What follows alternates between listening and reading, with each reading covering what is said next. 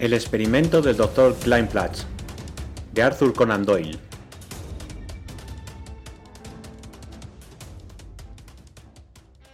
De todas las ciencias, una interesaba especialmente al erudito profesor von Baumgarten.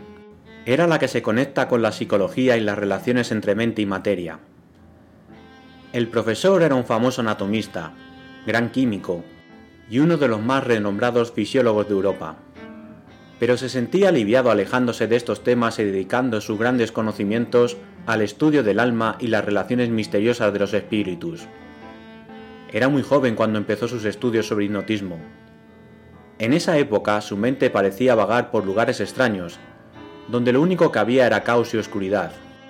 Solo muy pocas veces algún gran suceso inexplicable y desconectado aparecía aquí y allá. Pero a medida que pasaban los años, aumentaba el valioso caudal de conocimientos del profesor. El conocimiento siempre da más conocimiento, del mismo modo que el dinero da más interés y el profesor comenzó a notar que lo que antes le había parecido asombroso o extraño, ahora podía ser interpretado de forma distinta. Empezó a familiarizarse con una nueva clase de razonamientos, y pudo descubrir conexiones en cosas que antes le habían parecido incomprensibles y sorprendentes. A través de 20 años, realizó experimentos y recolectó muchos datos. Tenía la ambición de crear una nueva ciencia exacta que incluyera el hipnotismo, espiritismo y otros temas relacionados. Lo ayudó mucho su profundo conocimiento de las partes más complicadas de la fisiología animal, las que tratan de las corrientes nerviosas y de cómo trabaja el cerebro. Alexis von Baumgarten era un profesor de fisiología de la Universidad de Kleinplatz y tenía a disposición de sus investigaciones todo el laboratorio de la universidad. El profesor von Baumgarten era alto y flaco, de rostro delgado y ojos color gris acerado, y una mirada especialmente brillante y profunda. Tenía arrugas en la frente de tanto pensar, y las espesas cejas contraídas. Parecía estar siempre frunciendo el ceño, lo que engañaba a la gente con respecto a su carácter, que era serio pero amable. Entre los estudiantes era muy popular. Acostumbraban a reunirse alrededor de él después de cada una de sus clases, y lo escuchaban atentamente mientras exponía sus extrañas teorías. Muchas veces buscaba entre ellos voluntarios para realizar algún experimento. En conclusión, no había joven de su clase que no hubiera participado más de una vez en los trances hipnóticos que les había provocado su profesor. Entre todos esos jóvenes tan apasionados de esa ciencia, no había ninguno tan entusiasta como Fritz von Hartmann. En más de una ocasión, algunos de sus compañeros de estudio se habían preguntado con extrañeza por qué el intrépido e impulsivo Fritz, uno de los más irreflexivos jóvenes de la universidad, dedicaba su tiempo y esfuerzo a estudiar temas tan complicados y a ayudar al profesor en sus particulares experimentos. En realidad, Fritz era un joven muy inteligente y muy hábil. Se había enamorado hacía muchos meses de Lisa, la hija del profesor, de ojos azules y cabello dorado. La joven le había hecho saber que él no le era indiferente, pero no se atrevía a aparecer frente a la familia como un pretendiente formal. Le hubiera sido muy difícil ver a la muchacha de no haberse hecho imprescindible para el profesor. Este lo llamaba frecuentemente a su casa, y el joven iba y se sometía de buena gana a cualquier tipo de experimento con tal de recibir a cambio una mirada especialmente cálida de Lisa, o el roce de su pequeña mano. Fritz von Hartmann era un joven bastante apuesto, su familia poseía una buena cantidad de tierras que cuando su padre muriera pasarían a él. Era para muchos lo que comúnmente se considera un buen partido. Pero no era bien visto por la esposa del profesor. La mujer ponía mala cara cada vez que lo encontraba en su casa, y sermoneaba al profesor por permitir que un lobo de esa clase rondara cerca de su ovejita. La verdad es que Fritz tenía mala fama. No había duelo, desorden o alboroto de los que el joven no formara parte, y en el que no fuera uno de los cabecillas. Nadie tenía peor lenguaje ni era más violento. Nadie bebía más, nadie jugaba las cartas más frecuentemente, y nadie era más aragán. Por eso era entendible ver que la buena señora von Baumgarten protegiera a su hija bajo el ala, y se quejara de las intenciones de un personaje de esa clase. Pero el profesor estaba demasiado enfrascado en sus extraños estudios como para reflexionar sobre el asunto, y elaborar alguna opinión, favorable o desfavorable, sobre la cercanía del joven.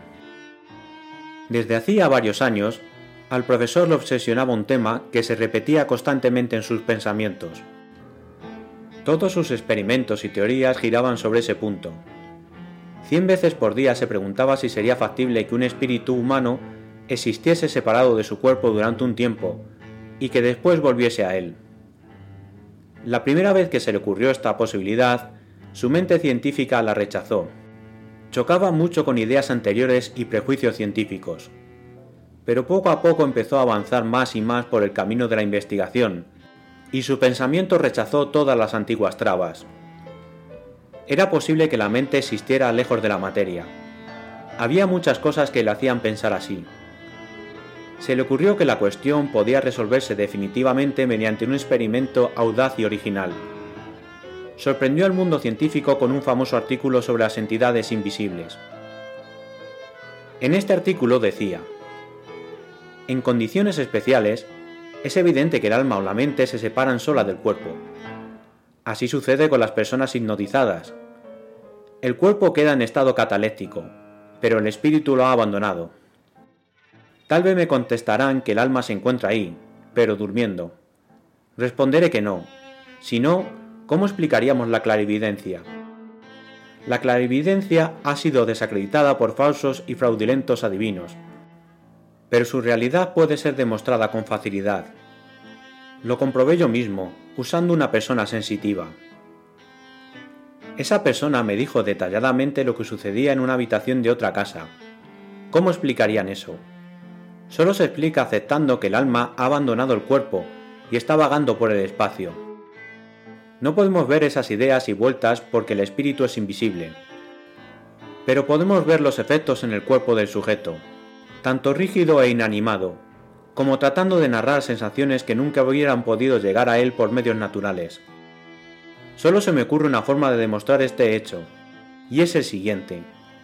Nosotros somos seres carnales, incapaces de ver espíritus, pero nuestros propios espíritus pueden ser separados de nuestro cuerpo y darse cuenta de la presencia de otros.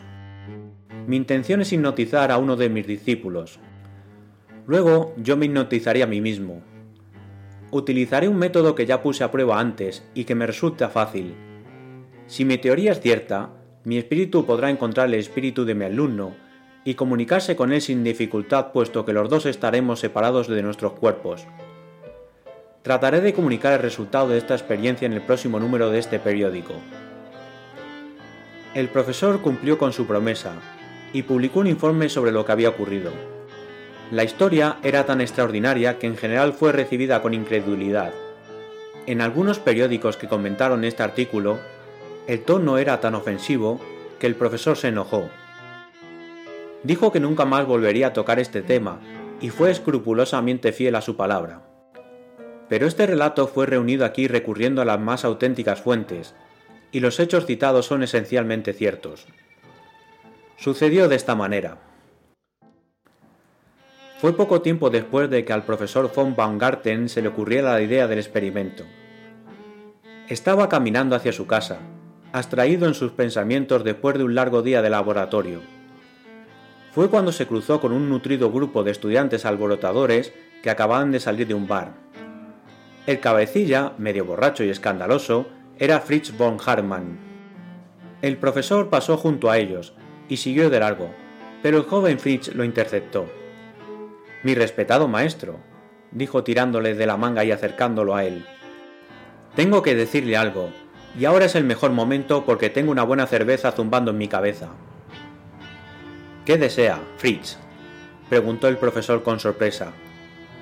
Escuché decir que está a punto de realizar un nuevo experimento, un experimento prodigioso por el que se retirará un alma del cuerpo y luego se devolverá. Es cierto. ¿Y quién querrá prestarse a ese experimento? ¿Y si el alma sale y después no quiere volver? Sería un gran problema. ¿Quién se animaría a correr semejante riesgo? Pero, Fritz, exclamó el sorprendido profesor, Esperaba que colaborara usted conmigo. No me va a dejar solo en este intento. Piensa en su gloria futura. De ninguna manera, gritó enojado el estudiante. Siempre estuve dispuesto a realizar sus experimentos. ¿No estuve dos horas sobre un aislador de vidrio mientras usted descargaba electricidad en mi cuerpo? ¿No me estropeó la digestión con una corriente galvánica en el estómago mientras estimulaba mis nervios fenéticos? ¿Cuántas veces me hipnotizó? ¿Y qué obtuve a cambio? Nada. Y ahora quiere sacarme el alma como si fuera el engranaje de un reloj. Esto es demasiado. Oh, querido muchacho, dijo el profesor muy afligido. Todo lo que ha dicho es cierto. Nunca me había detenido a pensarlo. ¿Puedo hacer algo para recompensarle? Lo que me pida. Estoy dispuesto a ello. Fritz muy seriamente contestó. Lo ayudaré si me promete que después de este experimento me dará la mano de su hija.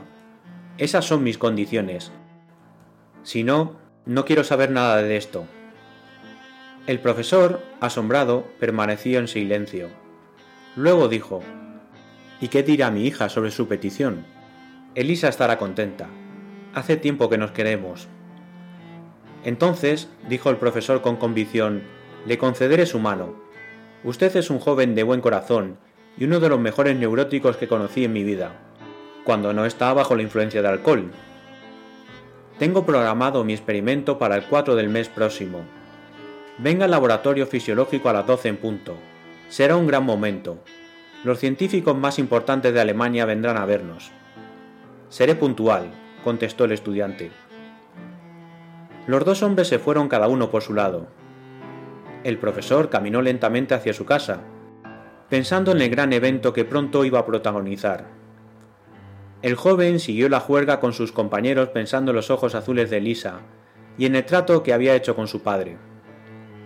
No había exagerado el profesor al hablar del interés que había provocado su nuevo experimento. Una constelación de talentosos hombres de ciencia había llenado la habitación mucho antes de la hora anunciada.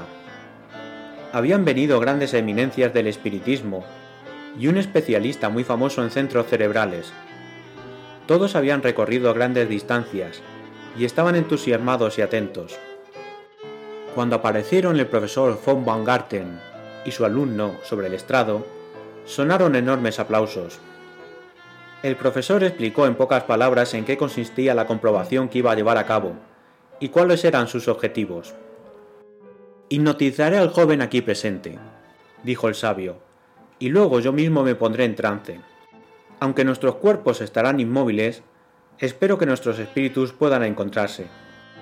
Al cabo de un tiempo todo volverá a su curso normal, nuestros espíritus regresarán a sus cuerpos y las cosas serán como han sido siempre. Con su permiso procederemos a efectuar la prueba. Se reanudaron los aplausos y el público buscó el mejor lugar para observar en respetuoso silencio. El profesor hipnotizó al joven con apenas unos rápidos pases. El muchacho cayó inerte sobre su silla. Estaba rígido y pálido. Entonces el profesor tomó una brillante bola de cristal del bolsillo y concentró la mirada en ella. Efectuó un esfuerzo mental y logró hipnotizarse a sí mismo. Se escuchó un extraño e impresionante suspiro en la audiencia que contemplaba al joven y al viejo en suspensión vital.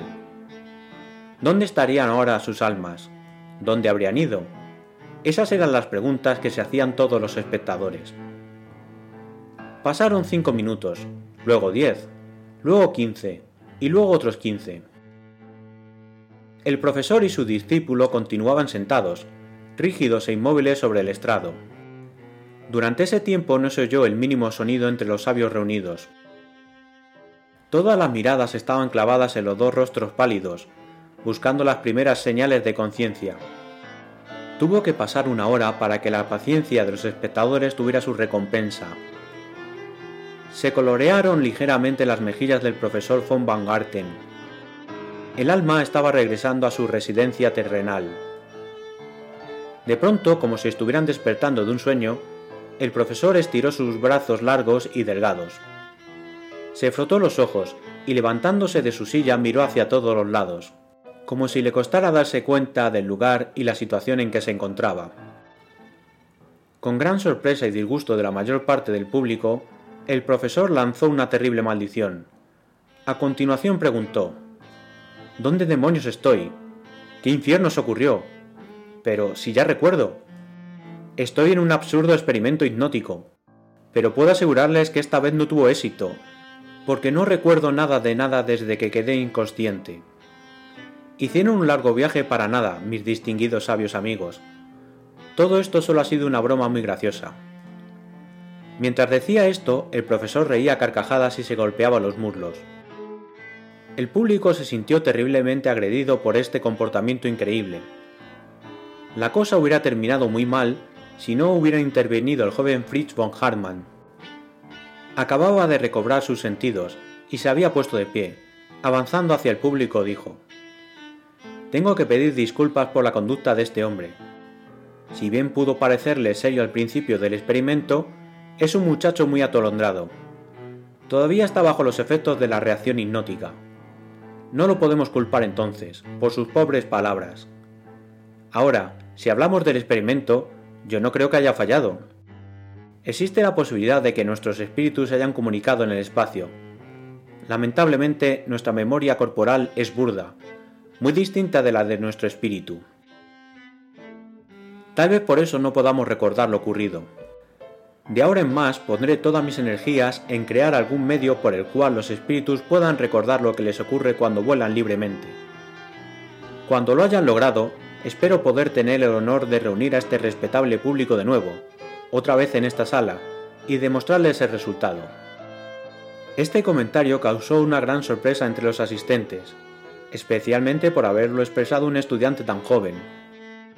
Algunos sabios se sintieron ofendidos, pensaban que el joven se daba aires de importancia que en realidad no le correspondían. Pero en su mayoría el público lo consideró una futura promesa de la ciencia. Y no pudieron dejar de hacer comparaciones entre su conducta, tan digna, y la del profesor, que durante la explicación del joven no dejaba de reírse a carcajada limpia desde un rincón, sin preocuparse por el fracaso de su prueba. A pesar de que todos aquellos hombres eminentes habían dejado la sala con la sensación de que no habían visto nada para tener en cuenta, había sucedido ante sus ojos uno de los hechos más maravillosos de toda la historia del mundo. La teoría del profesor von Van Garten de que su espíritu y el de su alumno se habían alejado de su cuerpo durante el experimento era totalmente correcta. Pero una extraña e inesperada complicación se había producido. Al regresar, el espíritu de Fritz von Hartmann se había introducido en el cuerpo de Alexis von Baumgarten y el de Alexis von Baumgarten en el cuerpo de Fritz von Hartmann. Eso explicaba las palabras superficiales y torpes que había pronunciado el profesor y las elogiables y serias frases que había dicho el atolondrado estudiante. Era un hecho sin precedentes, pero nadie se había dado cuenta, ni siquiera los propios involucrados. El cuerpo del profesor sintió de repente que tenía la garganta seca. Todavía seguía riéndose del experimento cuando salió a la calle, porque el alma de Fritz se alegraba internamente de haber ganado a su novia sin ningún esfuerzo especial. Lo primero que pensó fue ir a verla, pero frenó su impulso. Pensó que debía darle tiempo al profesor von Van Garten de informarle a su esposa el trato que había realizado. Así que se dirigió a la cervecería, uno de los lugares preferidos de los estudiantes, Mientras caminaba hacia el lugar donde esperaba apagar su sed, agitaba ruidosamente el bastón en el aire. Sin dudar un instante, buscó la salita reservada donde ya se había acomodado más de media docena de sus compañeros más alegres. Sabía que los encontraría aquí. Bravo. Terminen sus bebidas y pidan lo que quieran que hoy invito yo. Los estudiantes no se hubieran sentido más sorprendidos si el hombrecito verde que estaba pintado en el cartel de la cervecería que colgaba sobre la puerta hubiera bajado repentinamente y entrado al salón exigiendo una botella de cerveza. No podían creer en la inesperada llegada del respetable profesor. Durante un minuto o dos, la sorpresa no les permitió reaccionar, y se quedaron en silencio, sin ser capaces de responder a la invitación. De pronto el profesor maldijo y resopló preguntando ¿Qué demonios les pasa? ¿Por qué se quedan mirándome como cerdos enamorados? ¿Sucede algo especial? Es que esta invitación es un honor, pudo tatamudear uno de sus alumnos. Pero qué honor ni qué honor, respondió enojado el profesor. ¿Piensan que porque hice una exhibición de hipnotismo frente a un montón de fósiles me voy a sentir tan orgulloso? ¿Y que no voy a querer unirme a mis viejos y queridos amigos? ¿Por qué no me alcanzan una silla? Creo que ya es hora de que presida esta reunión. ¿Qué quieren tomar? Piden lo que quieran y que la anoten en mi cuenta. No se recuerdan aquella cervecería ninguna otra tarde como aquella. Alegremente iban de aquí para allá las espumosas jarras de cerveza y las verdes botellas de vino del Rin. Poco a poco los estudiantes perdieron la timidez que al principio les producía la presencia de su profesor, especialmente al verlo cantar y regir. Y no fue lo único especial que hizo. También mantuvo en equilibrio sobre su nariz una pipa muy larga y apostó que ganaría una carrera de 100 metros contra cualquier miembro del grupo que se atreviera a correr junto a él. Del otro lado de la puerta, el propietario de la cervecería y la camarera murmuraban sorprendidos frente a la increíble conducta del ilustre profesor. Mucho más tuvieron para murmurar después, cuando el distinguido caballero le dio al propietario una palmada y besó a la camarera detrás de la puerta de la cocina. Caballeros, dijo el profesor mientras se ponía de pie, balanceándose ligeramente, creo que debo explicarles la causa de esta celebración. Que hable, que hable, que hable, gritaron los estudiantes golpeando sus vasos contra la mesa. Amigos míos, debo comunicarles que voy a casarme muy pronto.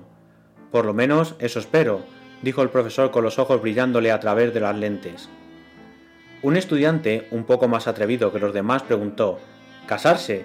¿Pero falleció la señora? ¿Qué señora? ¿Y qué señora va a ser? La señora von Baumgarten, por supuesto. Ah, dijo riendo el profesor. Veo que ya saben todo lo mío. No, no murió, pero estoy seguro de que no se opondrá a mi casamiento. Qué considerado de su parte, dijo un joven. En realidad, dijo el profesor, espero que acepte esta situación y me ayude a congraciarme con mi futura esposa.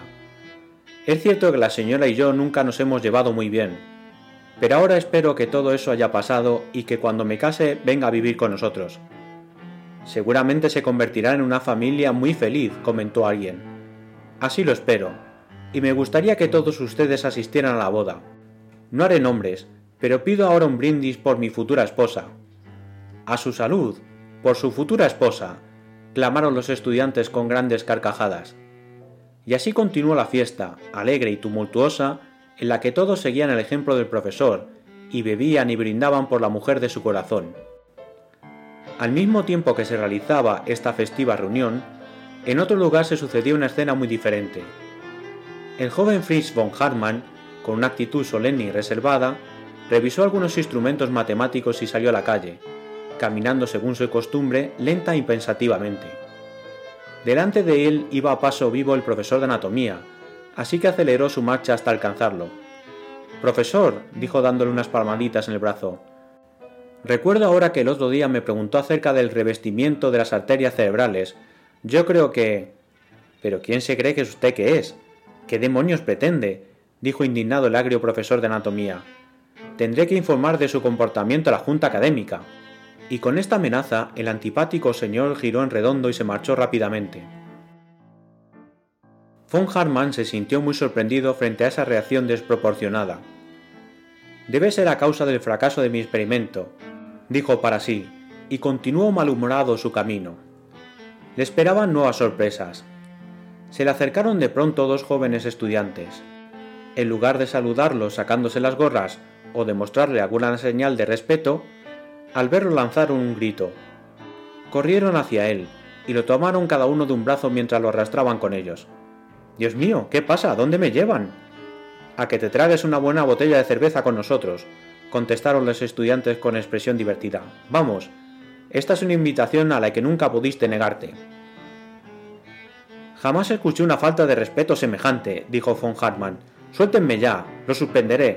Déjenme ahora mismo, he dicho. Así que estás de mal humor, le respondieron. Que te vayas con viento fresco. La podemos pasar muy bien sin tu presencia. Sé quiénes son, y haré que paguen por esto, gritó furioso von Hartmann y continuó su camino realmente enojado por estos dos penosos episodios. La señora von Baumgarten se encontraba mirando por la ventana. Se preguntaba por qué su esposo se retrasaba para la cena. ¿Cómo no iba a sorprenderse al ver aproximarse al joven estudiante? No esperaba ver al muchacho, quien verdaderamente le inspiraba una enorme antipatía. Si había logrado entrar en su casa, había sido solo por el profesor y en contra de sus deseos. La sorpresa de la mujer iba aumentando al verlo pasar por la puerta del jardín y acercarse por el sendero con un aire de dueño del lugar. No podía creer lo que veía, y se dirigió a la puerta en guardia, armada de sus más profundos instintos maternales. La hermosa Elisa también había visto desde la ventana del primer piso ese avanzar atrevido de su enamorado, y su corazón latía rápidamente, mezclando sentimientos de asombro y orgullo. Buenos días, caballero, saludó la señora von Baumgarten al intruso, al mismo tiempo que le bloqueaba con sequedad la puerta abierta. Sí, es un día espléndido, Marta, respondió el otro. Pero por favor, no te quedes como una estatua y sírveme ya la cena. Vengo muerto de hambre. Pero... ¿Cómo? ¿Marta? ¿La cena? dijo la señora mientras retrocedía sorprendida. Sí, Marta, la cena, gritó von Harman, que ya empezaba a enojarse. ¿Qué tiene de extraño mi pedido? Sobre todo considerando que estuve afuera todo el día. Esperaré en el comedor. Sírveme lo que quieras, salchichas, ciruelas, cualquier cosa, lo que encuentres a mano. Pero ¿por qué te quedas parada mirándome? Mujer, ¿piensas mover tus piernas de una vez o qué? El tono indignado de este último comentario provocó que la buena señora von Baumgarten corriera a la cocina, donde se encerró presa de un violento ataque de histeria. Von Baumgarten fue a la sala y se sentó en el sofá invadido del peor de los humores. Elisa, gritó, Elisa, ¿pero dónde diablo se ha metido esa chica?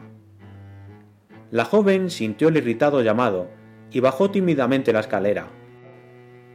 Al encontrarse frente a su amado, dijo, mi querido, hiciste todo esto por mí. ¿Fue un truco para poder verme? La joven abrazó apretadamente al profesor provocándole un ataque de rabia. Durante unos minutos no pudo decir nada. Se había quedado sin habla a causa de la indignación. Solo podía lanzarle a la joven miradas llameantes de furia y apretar los puños mientras trataba de desembarazarse de su abrazo. Cuando logró hablar, lo hizo de forma tan violenta que asustó a la muchacha quien se alejó unos pasos y quedó petrificada de miedo. Nunca en mi vida me pasaron tantas cosas tan malas como este día, estalló von Hartmann mientras daba una patada al piso. Mi experimento fracasó. El profesor de anatomía me insultó. Dos de mis estudiantes me arrastraron por la calle. Luego mi esposa casi se desmaya porque le pido la cena. Y mi hija se tira sobre mí y me abraza como un oso, sin dejarme respirar, ¿Te sientes bien? respondió la muchacha. Te noto muy raro. Parece que estuvieras desvariando y ni siquiera me has besado. No, y tampoco lo haré, dijo von Hartmann. ¿Qué modales son esos? Deberías avergonzarte. ¿Por qué no vas a traerme mis zapatillas? ¿Y por qué no ayudas también a tu madre a preparar la cena?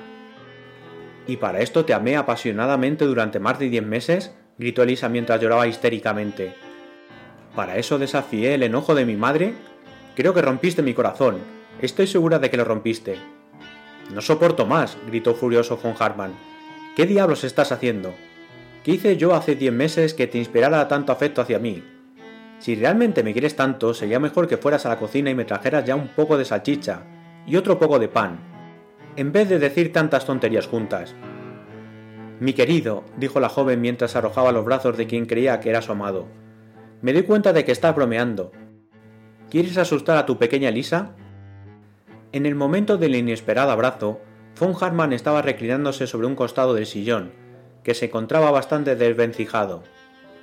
Al lado del sofá había un tanque lleno de agua. El profesor lo utilizaba para realizar experimentos con huevos de peces y debía mantenerlos en esa habitación con el fin de obtener una temperatura ideal. El peso de la joven sobre él, combinado con el empuje con que se arrojó a sus brazos, lograron que el gastado sofá cediera hacia atrás. El cuerpo del pobre estudiante fue a parar al tanque, donde quedaron incrustados su cabeza y sus hombros. Mientras tanto, sus extremidades inferiores pateaban inútilmente el aire. Ese episodio rebalsó el agua de la agotada paciencia del profesor. Con dificultad pudo liberarse de esa postura incómoda, y lanzando un grito de furia se lanzó fuera de la casa. En vano fueron las súplicas de Lisa. El profesor tomó su sombrero y despeinado y chorreando agua salió a buscar algún bar donde obtener la comida y la comodidad que le negaban en su casa. El espíritu de von Baumgarten iba metido adentro del cuerpo del joven von Hartmann y recorría el camino que llevaba al centro de la ciudad. Seguía protestando a viva voz por la mala suerte de ese día cuando divisó a un hombre viejo muy alcoholizado. Von Hartmann se quedó esperando a un costado de la calle, y observó al hombre tambalearse de un lado al otro mientras tatareaba una obscena canción de estudiantes. Al principio lo único que le llamó la atención fue ver a un hombre de apariencia respetable en tan lamentable condición. A medida que este individuo se acercaba a él, sintió que lo reconocía, pero no podía recordar cuándo o dónde lo había visto antes. La impresión se hizo más fuerte al verlo más cerca. Por las dudas avanzó unos pasos y lo miró cuidadosamente. Hola, dijo el borracho mirándolo fijamente mientras trataba de mantener su equilibrio. ¿De dónde demonios te conozco? Sé que te conozco tanto como de toda la vida, pero ahora no recuerdo bien de dónde. ¿Quién diablos eres? Soy el profesor von Baumgarten, dijo el de cuerpo de estudiante. ¿Me permite preguntarle quién es usted? Sus facciones me resultan extrañamente familiares. No mientas, amigo mío. Eso es muy feo, dijo el otro. Yo sé que no eres el profesor porque él es un hombre viejo y horrible. En cambio tú eres un muchacho alto, agradable y de anchos hombros. Yo te diré quién soy yo. Fritz von Hartmann, a tus órdenes. Le aseguro que ese no es usted, exclamó el de cuerpo de von Hartmann. En todo caso será su padre. Pero dígame, señor, ¿se dio cuenta de que lleva mis gemelos y la cadena de mi reloj? Maldición, respondió el otro. Si esos no son los pantalones que mi sastre quiere que le pague, prometo no volver a beber cerveza en mi vida. En ese momento von Hartmann se pasó la mano por la frente. Estaba agobiado por todas las cosas insólitas que le habían ocurrido aquel día. Bajó la mirada, y la casualidad hizo que se viera reflejado en un charco de lluvia que se encontraba en la mitad de la calle. Pudo entonces comprobar con gran asombro que su cara era la de un joven y su traje la de un estudiante, y su imagen se veía opuesta en todo sentido a la seria y responsable apariencia académica que debía corresponderle. En ese mismo momento, su rápidamente comprendió la secuencia de los últimos hechos ocurridos en su vida, y sacó una certera conclusión. La impresión lo hizo tambalearse. También a él.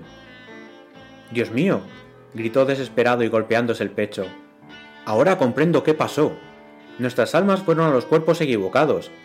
Yo soy usted, usted es yo. He demostrado mi teoría, pero ¿con qué costo? ¿Deberá la mente más erudita de toda Europa tener que vivir dentro de una envoltura tan vacía? Oh, el trabajo de toda mi vida arruinado para siempre. Yo lo comprendo, dijo el verdadero von Hartmann desde el cuerpo del profesor, y puedo entender muy bien lo que siente. Pero no golpea así mi pobrecito cuerpo. Estaba en excelentes condiciones cuando usted lo recibió. En cambio, ahora está totalmente mojado, y mi camisa está arrugada y tiene un olor espantoso. ¿Qué importancia tienen esos detalles si vamos a tener que quedarnos así para siempre? contestó von Baumgarten desde el cuerpo de von Hartmann. Pude probar mi teoría, pero de un modo terrible. Si yo pensara como usted, le contestó el espíritu del estudiante, sí que sería terrible. ¿Cómo podría ser mi vida de ahora en más metido en este cuerpo quebradizo y viejo? ¿Cómo haría para cortejar a Elisa y convencerla de que no soy su padre? Gracias a Dios que a pesar de la cerveza, que hoy me cayó peor que nunca porque su cuerpo no resiste lo que resiste el mío, se me ocurrió una salida para nuestros problemas. ¿Cuál? preguntó anhelante el profesor. Repetir el experimento. Creo que si otra vez dejamos a nuestras almas en libertad tendremos bastantes posibilidades de que encuentren un camino de regreso a sus respectivos cuerpos. Como un ahogado se aferra a un madero, así se aferró el espíritu de von Baumgarten a esta propuesta. Rápidamente arrastró a su propio cuerpo a un costado de la calle y lo puso en trance. Inmediatamente sacó la bola de cristal de su bolsillo y logró también él quedar en suspensión vital. Durante la hora siguiente pasaron por allí muchos estudiantes. Algunos se detuvieron asombrados al ver al profesor de fisiología y su estudiante preferido semidesvanecido sobre un banco lleno de barro. Pronto se reunió alrededor de ellos una multitud que discutía la posibilidad de llamar a una ambulancia para llevarlos al hospital. Pero en ese momento el sabio profesor abrió los ojos y miró con aire ausente a su alrededor. Parecía no saber cómo había llegado hasta allí, y de pronto alzó sus brazos delgados sobre su cabeza y gritó con felicidad. Dios me proteja, soy yo, soy yo de nuevo, me doy cuenta. La sorpresa de la multitud se hizo aún más grande cuando el estudiante saltó del banco gritando lo mismo, y los dos se tomaban de los brazos haciendo unos pasos de baile muy extraños. Después de ese extraño episodio hubo muchas dudas sobre la sanidad mental de sus protagonistas. El profesor publicó sus experiencias en el periódico médico, pero sus colegas le aconsejaron vigilar su mente si no quería terminar en un manicomio. El estudiante también comprobó en carne propia que era mejor no hablar más del tema. Cuando el serio profesor volvió a casa, no encontró el cálido recibimiento que podía desear después de tan singulares aventuras. Al contrario, ambas mujeres le reprocharon su olor a alcohol y a tabaco, y el haber estado ausente cuando un joven sin vergüenza se había introducido en la casa y le había faltado el respeto a sus ocupantes. Tuvo que pasar mucho tiempo hasta que el clima familiar del hogar del profesor volviera a su tranquilidad habitual, y todavía mucho más hasta que se viera entrar a esa casa el joven von Hartmann. Pero la paciencia y la constancia dan sus frutos, y el estudiante logró finalmente tranquilizar a las enojadas damas y establecerse en el hogar. Y ya no debe preocuparse más por la antipatía de la esposa del profesor, porque él se ha convertido en el capitán von Hartmann, del ejército del emperador, y su encantadora esposa Lisa ya le regaló dos pequeños futuros soldaditos, como claro y positivo símbolo de su amor.